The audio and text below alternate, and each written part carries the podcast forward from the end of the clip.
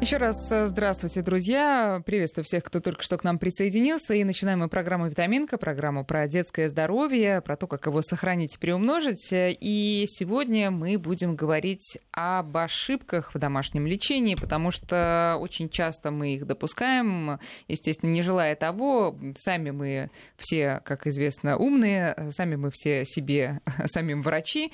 Вот. И поэтому часто это приводит к таким достаточно плачевным последствиям. А, представляю наших гостей. У нас сегодня Христина Галустян, отоларинголог детской клиники «Ребенок». Э, Христина, здравствуйте. Здравствуйте. И Александр Лобанихин, зам главного врача той же самой детской клиники «Ребенок». Александр, здравствуйте. Здравствуйте. Друзья, наши контакты прежние. СМСки можете направлять на номер 5533 в начале слова «Вести». И WhatsApp наш 8903 170 6363. Пожалуйста, пишите свои вопросы или делитесь вот этим своим негативным опытом, а, что у вас не получалось, э, что в итоге вышло, и, ну, собственно, какие вы уроки из этого извлекли. А, э, повод для нашего разговора сегодня такой. Мы прочитали вот большую статью на Лайфе о том, что Россздравнадзор рассылает э, педиатрам, рассылает в поликлинике предупреждение о том, что надо всех родителей предостеречь от а, э, слишком активного использования сосудосуживающих капель. Ну вот сейчас как раз, например, в столичном регионе резкий был переход от э, холодов к теплому времени. Все мы раскрылись, потом обратно, значит, холода, и у многих э, началось там насморк, горло и все такое. И все опять, конечно, что капать? Конечно, быстро надо сосудосуживающее, и вроде как ребенок уже не шмыгает носом, побежал здоров. А что в итоге? В итоге у некоторых детей, у которых родители или бабушки переусердствовали с этим делом, а, развиваются очень неприятные последствия. Христина, расскажите, какие? В микрофон только говорите, пожалуйста. Э, я хочу сказать, что э, показаниями к применению сосудосуживающих препаратов служит состояние, которое Христина, а можно немножко микрофон, да, а то слушатели плохо слышат, да. Заложенности носа. Насморк на фоне острой респираторной вирусной инфекции, аллергический насморк, синуситы. А, обязательно а, сосудосуживающие капли назначаются при острых отитах, а, так как в данной ситуации необходимо уменьшить отечность в области устьев слуховых труб, восстановить нормальную вентиляцию среднего уха и таким образом восстановить носовое дыхание. Э, сосудосуживающие капли действительно быстро избавляют пациента от мучений, вызванных заложенностью носа, головных болей, нарушения сна. Но необходимо соблюдать меры предосторожности. Во-первых, их необходимо использовать ограниченный период времени. Извините, а Христина, а можете пояснить, они как действуют, вот эти, то есть что происходит, когда мы их капаем? А воздействие э, на рецепторы, расположенные в слизистой оболочке слизистой носовой полости, они сужают сосуды. В результате отек спадает, носовые ходы расширяются, носовое дыхание восстанавливается. Активные вещества, которые входят в состав капель, называются адреномиметиками. А отличаются они эм, продолжительностью эффекта. Эм, использовать их, в общем-то, можно с рождения. Здесь эм, э, Прям даже в первые месяцы? Даже в первые месяцы. Угу. Э, единственное, в э, препараты, используемые у детей младшего возраста, они выпускаются в виде капель для того, чтобы э, секрет в носовой полости не затекал в полость среднего уха да, и не способствовал развитию отита. Угу. А детям после 6 лет рекомендовано использовать в виде спрея Угу. Александр, а вот э, часто вообще к вам приходят люди, которые, а, ну, уже жалуются, что что-то с ребенком не так, и это как раз результат того, что переборщили с сосудосуживающими. А, ну, точно статистики сложно сказать, но действительно есть такие родители, которые приходят, э, особенно это связано чаще всего уже с детьми старше, потому что это такой достаточно накопительный эффект, которые говорят, что мы вот очень длительно капаем капли, и как только прекращаем капать капли, все, нос опять закладывает, ребенок угу. спит с каплями под подушкой, э, со спреями, с каплями, держит всегда в сумке и так далее. Ну, То есть может... это переходит в разряд такого прям постоянного лекарства, которое всегда... Да, и даже зави... А, это даже зависимость? Ну, потому что ребенок не может, значит, полноценно дышать носом, ему Ничего достаточно себе. сложно, а дышать ртом это и некрасиво, и неудобно. Подождите, а что, нету других способов э, вылечить это дело? А, безусловно, есть другие способы, но тут вопрос именно в том, что когда э, начинают капать капли, не останавливаются капать капли, и это все переходит уже в некую хроническую фазу, длительный То есть период это, и так смотрите, далее. Первые, первые побочные фес, э, действия это привыкание, когда ребенок уже просто нос ребенка он не может существовать иначе, да, он ну, не по... может восстановиться. Попросту, да, там лежат достаточно сложные физиологические mm-hmm. механизмы, точнее патофизиологические механизмы, но в целом, да, можно назвать это неким привыканием, когда а, нос без капель самостоятельно уже не может э, этот отек удерживать. Так, да, здесь, возникает да, дилатация сосудов, то есть это они, они расслаблены, э, находятся постоянно в расслабленном состоянии, и э, носовое дыхание затрудняется, приходится вводить все новые и новые дозы препаратов. Как соскочить с этой иглы, так скажем, в переносном смысле? А, соскочить с этой иглы не просто, но этим необходимо заняться как можно раньше, поскольку это состояние, оно чревато развитием и системных осложнений. Нарушается работа сердца, почек, э, сосудов головного мозга. Э, Ребенок Важно здесь напрочь отказаться от использования сосудосуживающих капель. Угу. А правильно я понимаю, что мы пытаемся сузить сосуды вот конкретно э, носовых пазух, да. но по факту происходит сужение и других сосудов, э, близ лежащих и не очень близ лежащих. А каких? При передозировке э, они способны попадать в системный кровоток и нарушать... Э, То есть вплоть до сердца, как вы сказали. Вплоть до сердца. Сердце и вызывать спазм сердечной мышцы.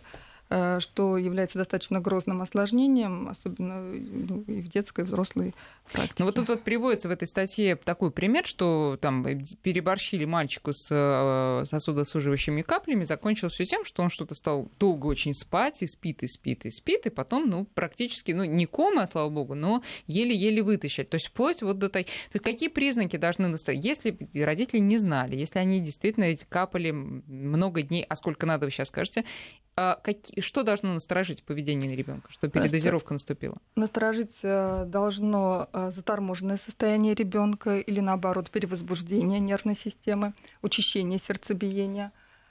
Эм. Ну вот, вот это достаточно, мне кажется, да? И, или если он сонливый, или если он наоборот с цепи сорвался, вот это вот. Так, давайте теперь про правила. Сколько надо капать? дней? А, и ну, во-первых, использовать сосудосуживающие капли необходимо после консультации врачом. Только врач, а, в зависимости от этиологической причины, определяет, какой именно препарат использовать а, в той или иной ситуации. Капли обычно назначаются не на срок не более пяти дней. Угу. Это максимально. А далее дальнейшая тактика зависит от Э, состояние больного. Как правило, при правильном лечении за 5 дней процесс мы можем купировать. А 5 дней сколько раз в день? Э, два-три раза в день. Ну и э, сколько капель, это уже по возрасту? Да, да? обычно Там... по две капли. По две капли. Это Всё. начиная с какого возраста можно? А, начиная с Прям с маленького. Рождения. Да. С рождения. А, так, понятно. Теперь по поводу вообще целесообразности использования этих капель. А можно без них как-то обойтись? Они это больше такой, ну, социальный, что ли, эффект они несут, чтобы не шмыгал носом, чтобы и, и такой, ну, просто комфортно э, да, существовать. Действительно, дышать ртом не очень удобно. Или э, лечебный эффект тут уже есть. Ну, да, Александр, пожалуйста. Сказать, да. На самом деле эти капли, они, безусловно, имеют не только какое-то там социальное или симптоматическое значение, а, как уже Христина Христофоровна сказала, например, в лечении отитов у детей сосудосуживающие капли имеют в некоторой степени ключевое значение, потому что выравнивать вот это давление в барабанной полости необходимо. Опять же, при лечении ринитов, сопровождающихся сильным отеком, это тоже имеет лечебное значение, потому что когда ребенок дышит ртом, мы, безусловно, знаем, что воздух попадает менее очищенный в дыхательные пути, соответственно, мы можем инфекцию тем самым усугубить. Угу. И то же самое насморк, безусловно он вылечивается в некоторых случаях быстрее и эффективнее, когда у нас носовые ходы свободны, когда это все может свободнее отходить. А почему? А, ну просто понятно. Освобождение, mm. так сказать, носа идет идет проще, да? Да, ну, безусловно, мы должны учитывать то, что если это дети совсем младшего возраста, которые... Не, не умеют сморкаться, да, например. Мало того, что не умеют сморкаться, ребенок, который находится на грудном вскармливании, например, во время еды ему получается нечем дышать, потому что у него а, вакуумное питание, он а, да, полностью да, перекрывает да, рот. Ой, слушайте, а правда, кстати говоря, раз уж мы завели об этом разговор, я просто недавно читала, что младенцы до определенного возраста, они умеют есть и дышать одновременно. У них как-то там это устроено? Или это какие-то новые журналистские открытия? Не очень правдоподобно. Не слышали о таком, нет? Младенцы э, могут дышать исключительно носом. Так, все. А, наоборот, исключительно. исключительно носом. Так они могут дышать носом и при этом есть? Могут, да. конечно. Они не могут есть, не дыша носом. А мы можем... Э, а у нас присутствует уже и ротовое дыхание. А, все, так, понятно. Хорошо. А по поводу насморков и всяких разных тоже тут э, ошибок. Э, ну, я надеюсь, что мы с сосудосуживающими разобрались, что вот доктора считают, что да, целесообразно их применять, но перебарщивать не надо, и уж тем более класть, я не знаю, в портфель своему ребенку, чтобы он э, на каждой перемене их пшикал в течение всей четверти, не стоит. Ни в коем случае. А, да. Но небольшое уточнение по служащим. Помимо дозировки, помимо, точнее, длительности, есть еще разные концентрации для разных возрастов. Это тоже а, момент вот. нужно учитывать, потому что можем соблюсти кратность, можем соблюсти длительность применения, но не соблюсти, соответственно, концентрацию. Понятно. То есть, когда мы покупаем малышу, это, да, вы смотрите обязательно дозировку и проконсультируйтесь с врачом. А, про сморкание. Деликатная тема. Некоторые родители утверждают, что сморкаться надо сразу двумя ноздрями. А некоторые говорят, ни в коем случае, одну зажимайте. Ну-ка, Кристина, расскажите нам, как правильно. Ну, сморкаться надо э, поочередно, зажимая одну половину носом, младшим детям, детям младшего возраста, которые не умеют это делать, необходимо аспирировать, поскольку Что без... значит? Аспирировать существуют разные назальные аспираторы. Отсасывать а, попросту. Отсасывать это необходимо. То есть никакие капли нам не помогут, если мы не будем должным образом э, эвакуировать нос. отделяемые из носовых ходов. Угу. Я, честно признаюсь, своему ребенку использовала маленькую клизмочку. Вот прямо отсасывала клизмочкой. Чистой, друзья, чистой клизмочкой. Да? Да? Ну, э, как ну, по опыту мне отсасывание с принцовкой не очень так, нравится. А вы чем то есть я бы рекомендовала, ну, есть, ну, а, специальные хочу, приспособления. Да, есть специальные mm-hmm. приспособления mm-hmm. в виде трубочек. Mm-hmm. Они более эффективны, особенно у детей младшего возраста. А почему нельзя сморкаться сразу как бы всем носом? А надо зажимать это а, Есть риск попадания отделяемого в среднее, в полость среднего уха и дальнейшем развития отита. Ах, вот Поэтому что. это необходимо проводить правильным образом, угу. тщательно зажимая одну половину носа и эвакуируя секрет. А как э, вообще научить ребенка это делать? Как научить ребенка сморкаться, маленького ребенка? А, можно проводить э, различные упражнения в виде дыхательной гимнастики, зажимая одну половинку носа, а, так, чтобы он дышал несколько раз одной половинкой, потом дышал попеременно другой половинкой. Детки обычно к трем годам, если вот какой-то регулярный подход налажен в этом угу. направлении, они обучаются Обучаются этому да. процессу непростому. А раз уж мы заговорили про нос и про ошибки в домашнем лечении, вот э, я знаю, что бывает такое. Ребенок бегал, бегал, упал, ударился носом, и как бы встал, поболел и поплакал, прошло, побежал дальше. Но и, и никто не догадывается, не то что он сам, но еще и родители, что нос у него сломался, да, сломалась перегородка. Вот, э, и как бы, ну, а даже если догадываются, ну и что, ничего страшного. Вот это как вы расцениваете? И надо ли какие-то принимать экстренные меры, или можно действительно отпустить его, пусть бегает дальше? Ну, э, при э, переломе носовой перегородки и вообще при любой травме носа будет наблюдаться, конечно же, отек. Отек, э, гематома. Угу. Здесь подобное состояние является, конечно же, показанием для похода в травмпункт. Необходимо сделать снимок рентгеновский и исключить перелом. А может э, при отсутствии перелома возника... наблюдаться может посттравматическая деформация костей носа. Здесь уже э, родитель сам наблюдает э, и сравнивает как нос выглядел до да. травмы и после. Угу. И... Фотографируйте нос своего да, ребенка, друзья. Да, реально, это не шутка. Да, можно потом сравнить. И дальше уже, если потребуется какая-то репозиция, уже по фотографии можно восстановить нос mm. до прежней формы. А чем это плохо? Вот если там сломано, а потом как-то срослась, как, как захотела, срослась перегородка. То есть это, это имеет какие-то отрицательные последствия потом?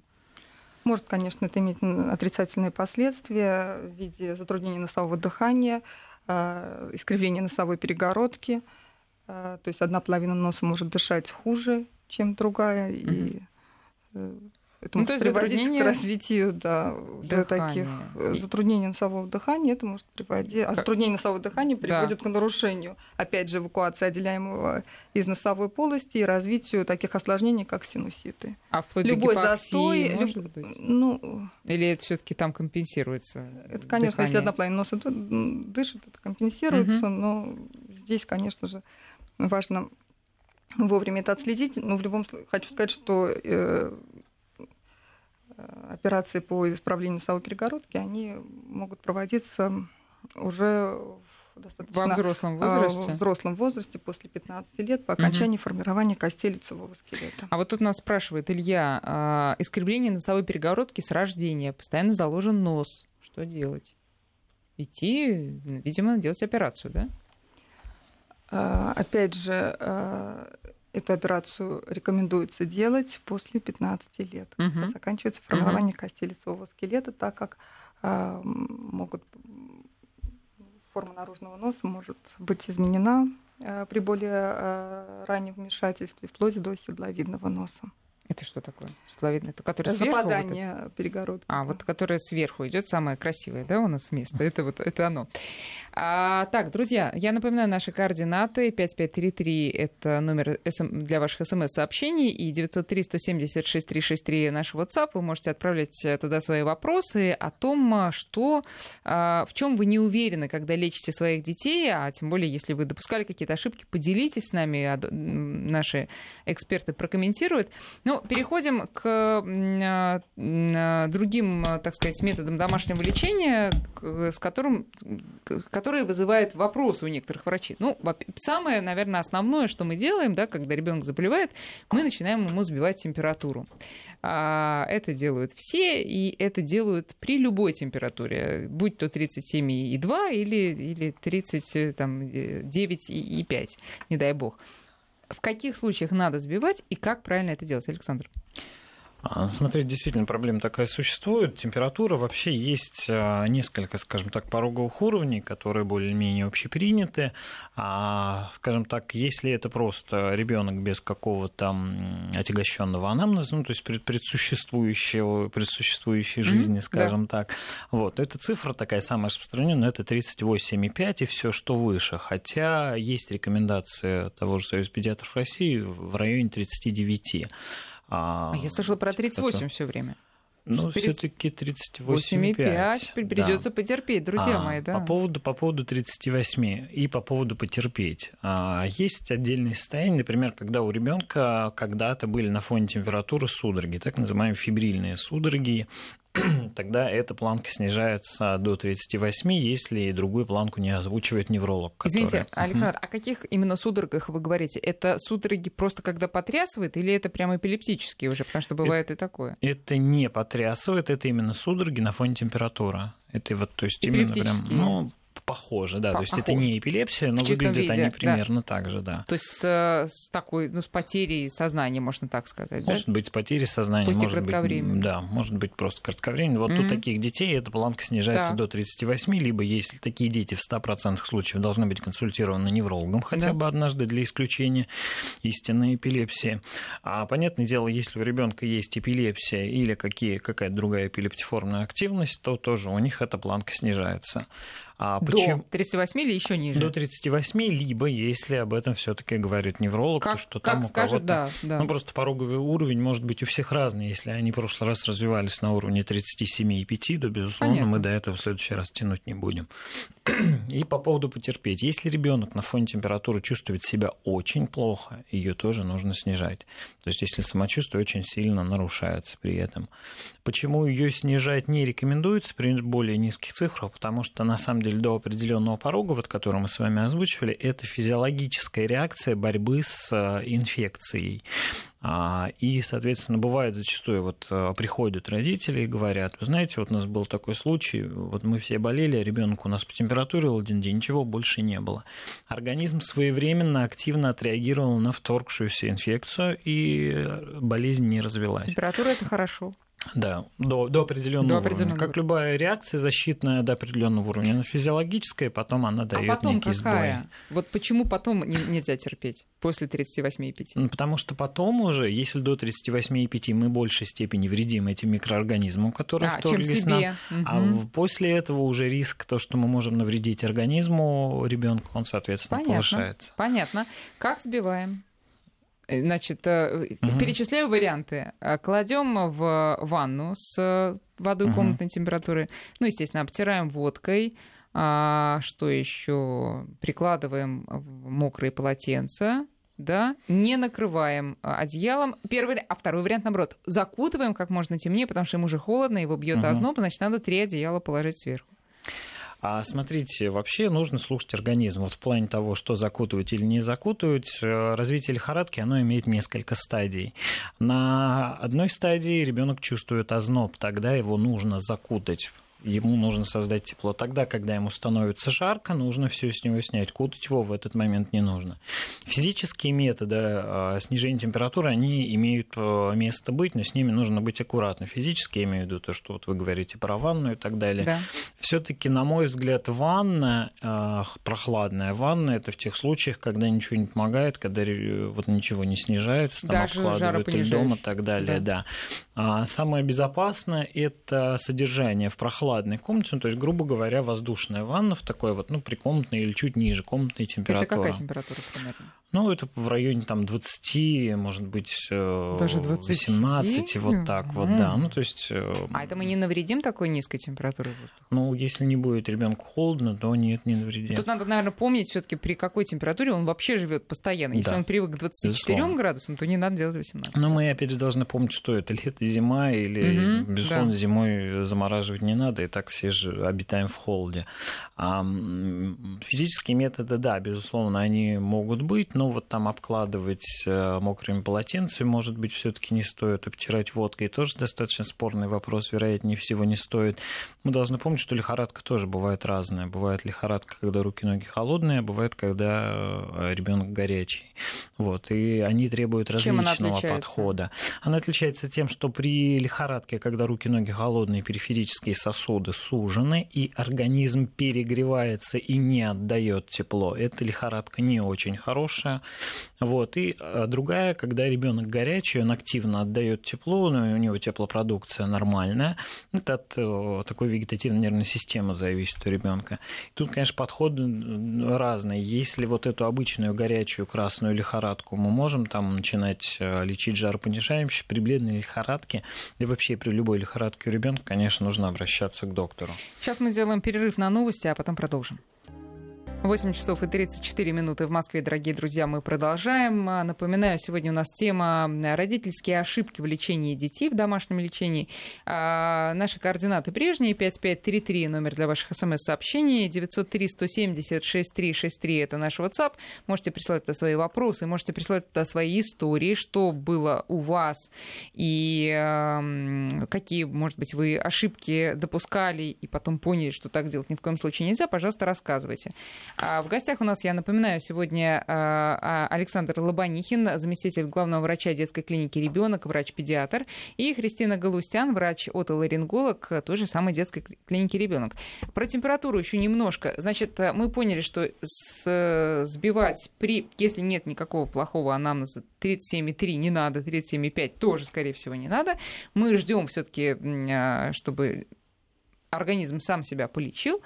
Вот. И, э, но при этом, когда у нас уже высокая температура, мы смотрим, какой характер да, у, у, э, проявления да, этой лихорадки. Так, хорошо. Ну, жаропонижающие, я так понимаю, что вы советуете применять, да? Ну, Есть... да но, но если не помогают такие домашние другие все средства народные? Ну, как правило, при такой температуре домашними достаточно сложно быстро, эффективно снизить, когда уже 39, угу. 40 угу. и так далее. Так, Ну, понятно. Как вспомогательное больше, конечно. Наши слушатели э, спраш- спрашивают нас вот э, к тому, что мы обсудили про сосудосуживающие капли в нос. Э, Хорошо, м, про них все понятно, а как все-таки вылечить тогда насморк? Особенно если уже возникло привыкание к этим каплям. Христин. Э, На ранних этапах болезни эффективна консервативная терапия. Э, Для э, лечения прописывают гормональные назальные спреи. Они оказывают местное противовоспалительное действие, снимают отечность и заживляют э, слизистую носовой полости. Э, При правильном применении облегчение обычно наступает на 3-5 день с начала лечения. Мгм. Если э, отказ от Но это если, сосудосуживающих... извините, э, это если тяжелая уже такая ситуация, прям вот привык и без Ну, этого, как Александр да, ну, рассказывал. никак да. не может Да. отказаться. Мгм. Если отказ от сосудосуживающих капель переносится тяжело, ему назначают препараты, э, уменьшающие возбудимость нервной системы. А Из народных э, средств устранить неприятные ощущения помогает контрастный носовой душ. Э, Носовые ходы промывают то прохладной, то теплой водой. Также. Если консервативное лечение неэффективно, больным показано уже оперативное вмешательство. Наиболее распространенное это лазерная вазотомия, э, когда Но это когда уже гайморит, что-то такое? это когда уже гормональные препараты не помогают, и тогда уже приходится э, прибегать к А хирургическим что-нибудь методам такое, лечения. типа там раствор, раствор ромашечки покапать, вот это вот все. А, При возникшей зависимости... э, Нет, это- при зависимости, понятно, нет. А когда просто не хотим, например, применять сосудосуживающие, вот давайте полечимся по-другому как-то. замечательно закапывать э, настой календулы, ромашки. А, Можно это проводить, э, приготавливать раствор, а, одну столовую ложку на стакан кипятка, настоять, остудить и закапывать по одной-две пипетки в каждую половинку носа. Прекрасно э, работает, Мгм. обладает антисептическим, противовоспалительным эффектом.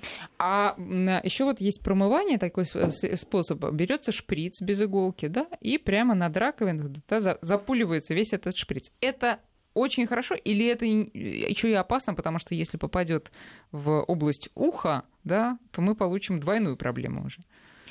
Как правильно это делать? А, э, Правильно все-таки использовать назальные души, э, которые э, состоят из мельчайших микрон, мелкодисперсные. Они не вызывают заброса экссудата из носовой полости в полость среднего уха и таким образом не э, доводят до таких осложнений, как острый средний отит. Мгм. Все-таки заливать шприцами не очень рекомендуется, поскольку То есть лучше спрей. Лучше спрей. А вот- спрей мелкодисперсный, а вот раньше- не струйный. Да, да. А вот раньше, то есть такой распы- распыленный. А раньше, э, я знаю, еще вот у меня у бабушки стал чайник заварочный, и на нем такая резиновая, значит, наконечник, и вот давай на левую э, сторону голову поворачивай и заливай, по-моему, в правую ноздрю. И наоборот. Это как вы Ну, расцениваете? если ребенок это выдерживает, Да. мало кто из детей э, это спокойно переносит. Это смотря какая бабушка, знаете ли. Значит, какая, либо как бабушка преподнесет. Да. То есть, ну, в принципе, можно и так. Можно. Так, друзья, ну я надеюсь, что с этим мы разобрались. А, идем а, дальше, значит, а, переходим от носа к горлу и к а, вообще дыхательным путям. Кашель. А, многие считают, что, ну, ребенок выздоровел, ну, покашливает немножко, ничего, само пройдет. Но тем не менее, это само длится месяц-два, бывает, особенно в такой сезон неприятный больше. Александр, а, что тут? Во-первых, как Любой- относиться к этому надо? Любой длительный кашель, любой, даже может быть не сильно длительный, вновь возникший какой-то кашель, он а, является поводом для обращения к врачу. Объясню почему. Потому что причины кашля, они могут быть абсолютно разноуровневые. И даже если когда-то у нас был бронхит и кашель вроде бы похожий, не факт, что сейчас история та же самая. А для чего это нужно? Потому что а, может быть, кашель действительно остаточный. После некоторых инфекций достаточно долго восстанавливает слизистые, кашель э, дли- длительно течет, либо просто уже э, нервная система привыкла кашлять, и она очень долго от этого отходит. А, но бывает причина и такие заболевания, которые действительно нужно лечить, не нужно забывать про тот же самый коклюш, а не нужно забывать про те же самые бронхиты, пневмонии, которые отличить зачастую вялотекущие формы вот так вот просто дома невозможно от кашля, который вызывается там тем же самым затеком из, э, из носа бывает. Uh-huh. Uh-huh без каких-то других сильных проявлений. Но, тем не менее, вот если это кашель безобидный, можно с ним уже пойти в сад или в школу, или вообще идти гулять? Ну, смотри, что здесь называть безобидным кашлем. Если ребенок раз, не знаю, два-три в день по какой-то причине покашливает, и вы исключили у врача активные процессы, вы уже все переболели, все уже, в принципе, прошло, просто вот остаточный, то, безусловно, можно. Но если это активный кашель с выделениями, даже если он там бывает, может быть, раз в час, раз в два, mm-hmm. безусловно, его нужно долечивать, потому что это вызовет проблем как у самого ребенка, так и окружающих будут ему говорить вот нас тут всех позаражаете да, и так далее. Да, да. А, лечат кашель и насморк прогреваниями, в том числе всякими теплыми компрессами, насколько я понимаю. А кроме того, лечат еще э, уши компрессами, да, вот прикладывают что-то такое теплое, даже вплоть до теплого полотенца. Христина, насколько это правильно? А, при отсутствии э, температуры можно проводить э, тепловые процедуры а, при условии, что это комфортно ребенку. А, но если наблюдается лихорадочное состояние, конечно, любые тепловые процедуры противопоказаны. А тепловые процедуры э, а, должны быть воздушные или вот влажные тепловые процедуры тоже допустим? Обычно используется при отитах сухое тепло. Угу.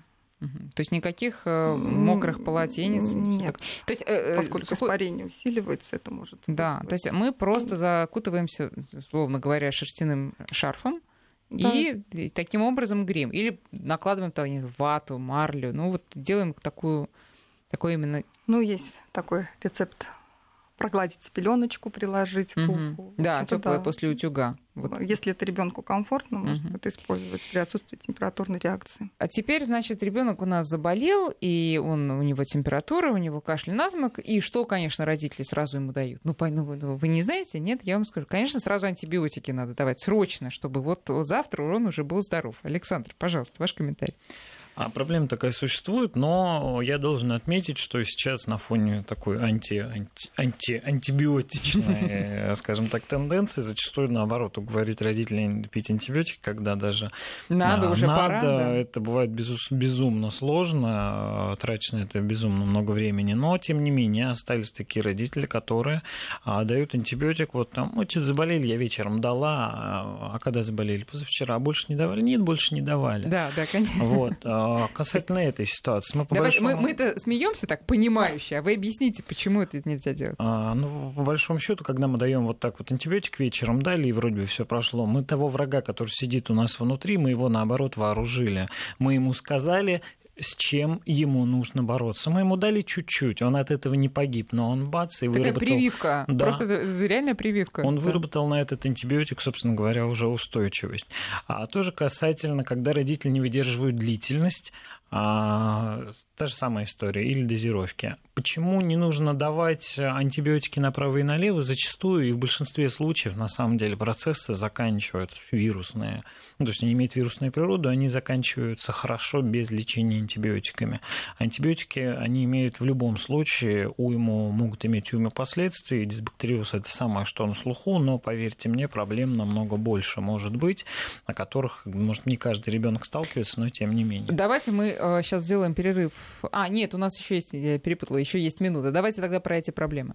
А, ну, проблема самая, так скажем, медицине распространенная при антибиотикотерапии – это заболевание желудочно-кишечного тракта, не связанное с дисбактериозом, который э, так называемый псевдомембранозный колит, когда кишечники образуются такие мембранки, абсолютно нарушается всасываемость, и это заболевание лечить достаточно сложно. Оно в том числе может развиваться после нерационального или длительного лечения антибиотиками.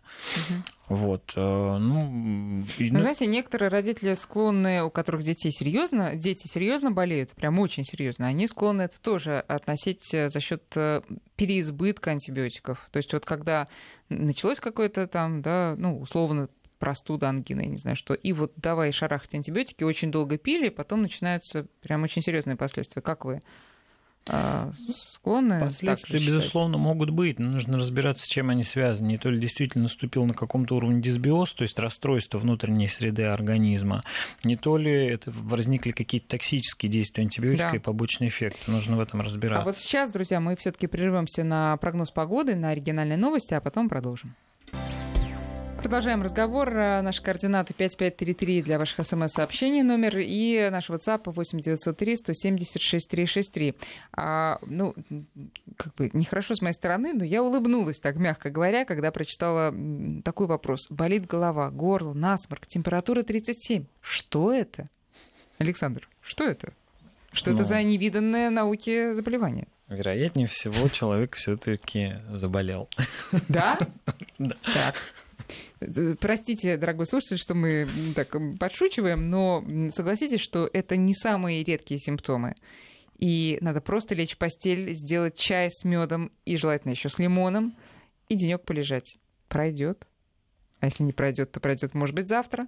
А если не пройдет завтра, то через сколько дней мы начнем пить антибиотик, Александр? вопрос подошли с, с такой интересной стороны. На самом деле показания для назначения антибиотики они не определяются а только длительностью течения заболевания, хотя раньше вроде бы такой подход был, там 3 дня или 5 дней температуры, mm-hmm. ничего не помогает. При современных все таки методах доступной и простой диагностики, хотя бы общий анализ крови посмотреть, это если мы глазами, доктор глазами нигде не видит и ушами нигде не слышит развитие действительного бактериального процесса. А в любом случае мы все-таки стараемся опираться на объективные данные, на анализы крови, на а, то, есть ли где-то видимая бактериальная инфекция, там, не знаю, гной на миндальных и так далее. А, и уже только если все-таки от нас инфекция так или иначе скрывается на лечении обычной противовирусной схеме, симптоматическом лечении заболевание не уходит, тогда, безусловно, после длительности там, свыше трех, иногда пяти дней мы без снижения температуры тела, соответственно, только тогда мы определяемся и назначаем антибиотик. Вот. Сколько мы минимально его принимаем, чтобы не было вот этой вот э, подкормки для бактерий? Тут все достаточно вариабельно и зависит от антибиотиков, потому что антибиотики сейчас есть разные. Есть те, которые принимаются 3 дня, есть те, которые принимаются 5 дней, есть те, которые принимаются 7 дней. Это с одной стороны. И, безусловно, то количество дней, которое прописывает врач, их нужно выдерживать. Оно обусловлено не просто так. А, и второй момент, зачастую длительность все-таки обуславливается возбудителем заболевания. А, при некоторых заболеваниях, при той же доказанной стрептококковой ангине, там лучше хорошенько пролечиться, там положенные 10 дней, чтобы избежать всех а, осложнений, которые стрептокок может вызывать. Поэтому с длительностью, безусловно, никакой абсолютно самодеятельности, а такое распространенное ни в ту, ни в другую сторону. явление, да, что температуры уже три дня нету, брошку я его пить. Угу. Это, безусловно, неправильно, потому что можем получить вторую волну. Но смотрите, часто на антибиотик бывает э, отрицательная реакция, начинается тошнота и все такое, и родители бегут в аптеку и покупают уже другой какой-то препарат, э, который посоветует в лучшем случае фармацевт, а в худшем случае вообще там первый попавшийся. Вот как с этим быть? Скажу банальную вещь, это абсолютно неправильно. Заменять а, такие серьезные антибиотики все-таки относятся к сильнодействующим препаратам. Заменять сильнодействующие препараты должен и имеет право только доктор. Определять целесообразность замены должен и имеет право только доктор, потому что на фоне все-таки а, полипатентного, то есть многонаправленного лечения, возможно, эти симптомы вызываются абсолютно не антибиотиком, потому что пациент зачастую не знает, что вот на этот противокашлевой препарат может быть как побочное явление рвоты. Он одновременно получает отхаркивающий препарат и антибиотик mm-hmm. и думает, безусловно, mm-hmm. всегда на антибиотик, на антибиотик потому что ну, что такое отхаркивающий препарат? Да, Вроде безобидная история абсолютно. Mm-hmm. А, смотрите, такой вопрос. Эм, Христин, э, это вам вопрос. Э, сыну 9 лет, почти постоянно заложен нос, промывка и лекарства не помогают. Врачи говорят, что стафилококк, занесенный в роддоме. 9 лет в роддоме. Такое может быть? А, такое может быть. Э, стафилококковая инфекция, она персистирует достаточно длительно. А, для нее характерно образование биопленок, а, через которые очень сложно проникнуть э, антибактериальному препарату. То есть здесь показано лечение местными препаратами. В частности, не знаю, можно ли говорить. Нет, лучше название не называть, просто, да. ну, как бы тип, тип лекарства какой э, Это Группа. противовоспалительный э, препарат, э, используемый в виде орошений. Также могут быть не использованы антибактериальные препараты, но, еще раз повторюсь, выводится стафилококк золотистый крайне тяжело. Угу, угу. А, ну, в общем, надо к врачу идти, короче говоря, врачу да, и там разбираться. разбираться, оказывать местное системное лечение. Тут нас спрашивают про прорезывание зубов. Э, ну, во-первых, при прорезывании зубов у малышей действительно поднимается температура, это факт. Да? Во-вторых, а, что делать? Вот э, тут э, приводят такие народные средства. Во-первых, мазали мумием во-вторых, давали жевать корень цикория или даже корень земляники. То есть они, видимо, эти родители заблаговременно нарыли дома, в смысле на даче, на участке прошлым летом. Вот как вы относитесь к таким способам? А, ну, знаете, Чтобы не болели деле, зубы. Да, про, про, про цикорий или про землянику. Ну, я лично, наверное, скажу в большей степени нет. Я больше за такие более или менее мирные средства, типа там... Это а, вполне мирные, мне кажется, природные. Противовоспалительные средства, как та же самая ромашка, а, как использование все таки влагосодержащих прорезывателей, которые охлаждают десны. Вот. Э, а ну, холодную морковку можно дать погрызть? Ну, это зависит от возраста. Безусловно, что-то холодное ну, можно не давать подавился, да? погрызть, ну, в какие-то вот специальные там, а, сейчас сеточки да, и так да, далее. Да, да. Охлаждающее, да, безусловно, оно дает эффект. Но если ребенок очень беспокойный, и мы видим, что ему действительно больно, в некоторых случаях показаны, безусловно, и противовоспалительные, они же жаропонижающие, они же обезболивающие препараты. Угу. А тут еще нам написали, что при начале болезни ребенок э, быстро бегал и, вылечил, и вылечивался. А при этом многие родители, чуть только у ребенка какие-то симптомы неприятные, они говорят, ляг и лежи смирно. Вот что же правильно делать? Правильно разогнать, так сказать, в себе эту болезнь, выгнать ее таким образом, или лечь пластом? Все зависит, наверное, от болезни, от самочувствия. На самом деле ребенка при заболевании достаточно сложно прям вот заставить э, лежать нет универсальной рекомендации. Если у данного конкретного ребенка на бегу все болезни проходят, видимо, организму это и требуется mm-hmm. для того, чтобы но... Если он вялый, то, соответственно, да, пусть... Но говорить то, что бег или активная физическая нагрузка разгоняет болезнь, безусловно, неправомочно. А вот э, еще некоторые родители сталкиваются с таким явлением. У ребенка, к сожалению, так выходит э, сотрясение мозга, ударился и так далее. А, и понятно, что рекомендуют врачи. Врачи рекомендуют сидеть, э, вот в данном случае уж точно смирно, не, там, не бегать и не смотреть мультфильмы, и даже много не читать. Но уж много не читать, это требование выполняется, я думаю, всеми. А вот со всем остальным вопросы. И что скажете на это, Александр? А, ну, вопрос, если крайне не смотреть телевизор, вопрос больше, наверное, даже не к ребенку, а к родителю, потому что все-таки кто получает больше выгоды от того, что ребенок смотрит телевизор или смотрит мультики, безусловно, получает родители. Потому что завлечь ребенка чем-то спокойной беседой, опять же, самому почитать ему какую-то спокойную книжку и так далее, на это нужно время, на это нужно желание, и на это нужна некоторая усидчивость. Безусловно, да, лучше от какого-то внешнего воздействия, импульсацию и на и так расторможенную нервную систему в данном периоде уйти. В плане активности физической та же самая история. Безусловно, ребенка зачастую очень сложно ограничить, но посидеть, позаниматься с ним, поговорить, ну, позаниматься не в смысле да, активно да, там да. рисовать что-то, почитать Чем-то, с ним да, и так да. далее, это, безусловно, будет намного более полезно, потому что основная цель всех этих мероприятий, чтобы расторможенную вот эту нервную систему, тормозные, скажем так, нейроны восстановить, и чтобы все вот эти связи, которые были нарушены при сотрясении головного мозга, чтобы они восстанавливались в более комфортном режиме, в лечебно-охранительном режиме. А в противном случае, если он будет носиться? В противном случае тут, тут два момента. Во-первых, это замедление выздоровления может быть, а второй момент, учитывая, что все-таки сотрясение мозга может вызывать некоторую раскоординацию, не дай бог, а, при большой физической активности произойдет еще одна травма, которая может mm. непонятно на что повлиять. Mm-hmm. Ну, mm-hmm. Что он может травмировать, мы можем не знать. Да. Друзья, время нашей передачи заканчивается. Вопросов, а, а, вопросы остались, но будем уже с ними разбираться в следующих программах. Спасибо большое. Благодарю наших гостей. Напоминаю, что в гостях у нас был зам главного врача детской клиники «Ребенок» Александр Лабанихин и Христина Галустян, врач-отоларинголог клиники «Ребенок». Спасибо. Будьте здоровы вы и наши слушатели, и, главное, дети ваши. Дорогие друзья, спасибо. Спасибо. Всего вам доброго.